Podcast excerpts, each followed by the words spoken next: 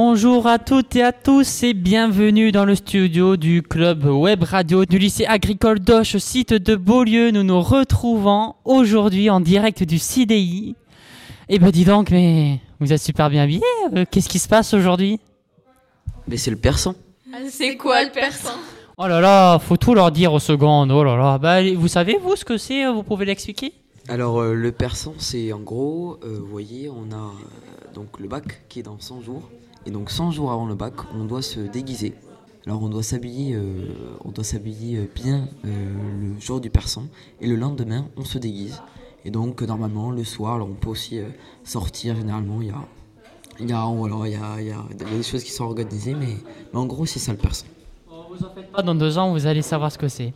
Donc aujourd'hui, pour le second numéro de l'émission A Bloc Note l'actu, nous sommes avec Thomas. Camille.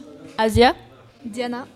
Diego à la régie et euh, moi, Quentin, qui présente ce numéro. Nous allons commencer tout de suite avec euh, Asia et Diana. Vous avez quelque chose euh, à nous parler là, sous la main de, de l'actu?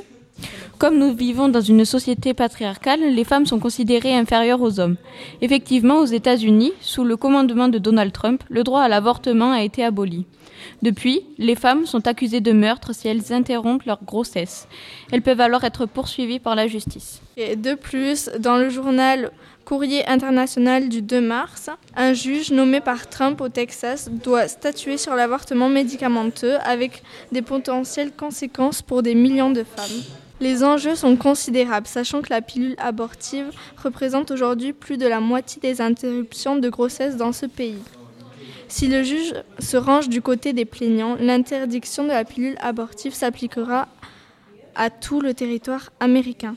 Hier s'est déroulée la Journée internationale des droits des femmes avec d'innombrables manifestations.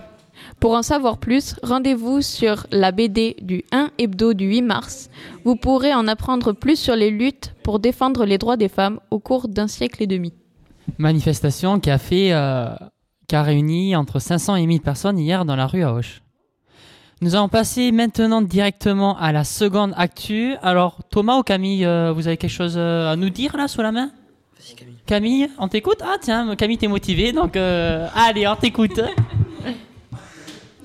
En parallèle euh, de l'information euh, aux États-Unis, euh, en France, Emmanuel Macron veut inscrire l'IVG dans la Constitution. En effet, 220 000 femmes auraient recours à l'IVG en France en moyenne chaque année.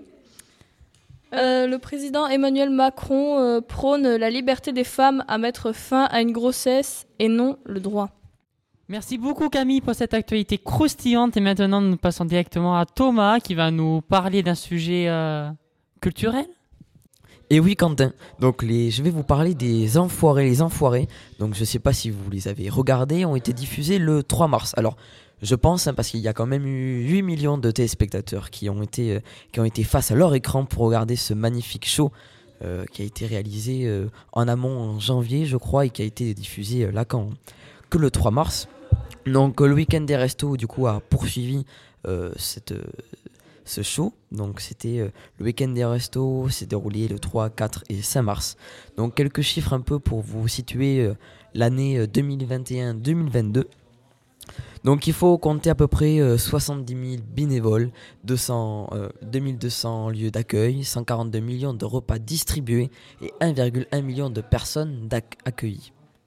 Pour euh, juste un peu euh, situer, les Restos du Cœur ont été créés en 1985 par Coluche et le premier concert justement des Enfoirés a été réalisé en 1989. Alors c'est un concert un peu caritatif où euh, ben, quand vous payez, vous payez votre place, ben, tout est re- redistribué au Resto du Cœur.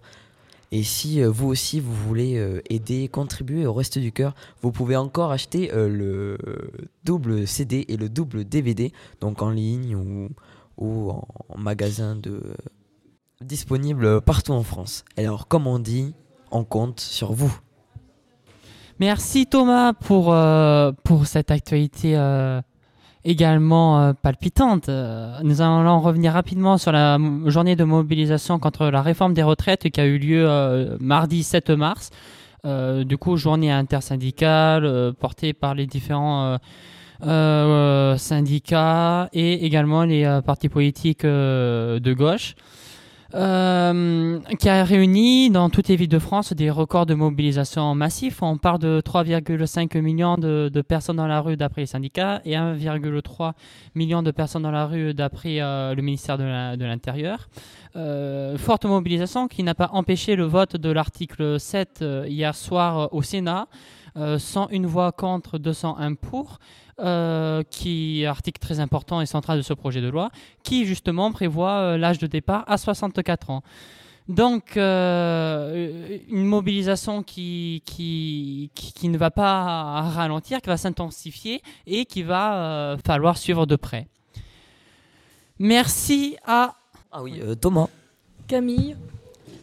Diana. Asia. Diego.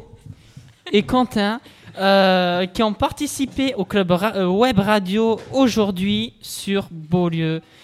Vous pouvez réécouter notre émission euh, à bloc Note l'actu ou découvrir euh, nos précédentes et tous nos autres sons sur ablocradio.fr ou notre audioblog d'Arte Radio.